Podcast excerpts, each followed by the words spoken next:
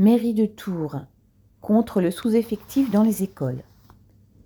Mardi 19 octobre, une bonne partie des 400 ATSEM et agents d'entretien, essentiellement des femmes, travaillant dans les écoles maternelles et primaires de la ville de Tours, se sont mises en grève. Dès 9 heures, elles se sont retrouvées dans la cour de la mairie, avec sifflets, klaxons et autres instruments bruyants. Si elles étaient 120 dans la cour de la mairie, le nombre de grévistes était plus élevé. Plus de la moitié des cantines scolaires de la ville étaient fermées ce jour-là. Dans ce service, comme dans beaucoup d'autres, les problèmes d'effectifs et de charges de travail existent depuis des années. Mais avec le Covid et l'application des mesures sanitaires, la situation s'est considérablement aggravée. De nombreuses collègues épuisées ont dû s'arrêter et n'ont pas été remplacées.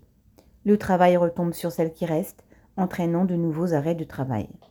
Dans beaucoup d'écoles, il manque une ou deux ou trois personnes. Depuis les élections municipales de 2020, la ville est gérée par le maire écologiste Emmanuel Denis à la tête d'un rassemblement EELV, PS, PC, LFI.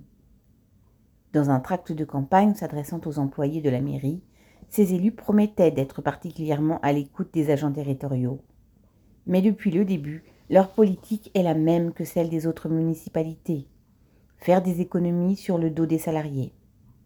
Cinq jours avant la grève, la direction du service et la municipalité ont convoqué une réunion au cours de laquelle elles ont reconnu qu'il manquait 36 personnes dans le service, près de 10% des effectifs, pour annoncer le recrutement de, point de suspension, 10 personnes. La veille de la grève, le nombre de recrutements annoncés passait à 27 ça ne faisait toujours pas le compte.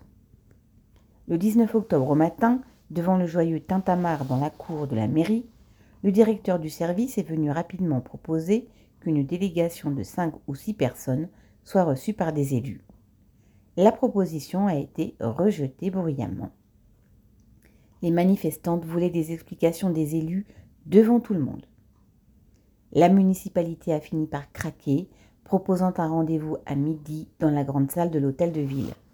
Elle a même accepté de payer deux heures pour que tout le monde puisse assister à cette entrevue, y compris celle qui avait prévu de ne faire que la demi-journée de grève. À midi, près de 100 personnes ont profité de la présence des élus pour raconter leurs difficiles conditions de travail, les efforts épuisants qu'il faut déployer tous les jours pour accueillir malgré tout les élèves dans les meilleures conditions possibles. Les élus n'avaient pas grand-chose à dire.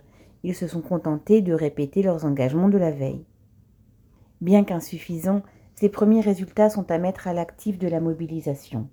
Et, puisque la pression n'a pas été assez forte cette fois-ci, il faudra une pression plus importante la prochaine fois.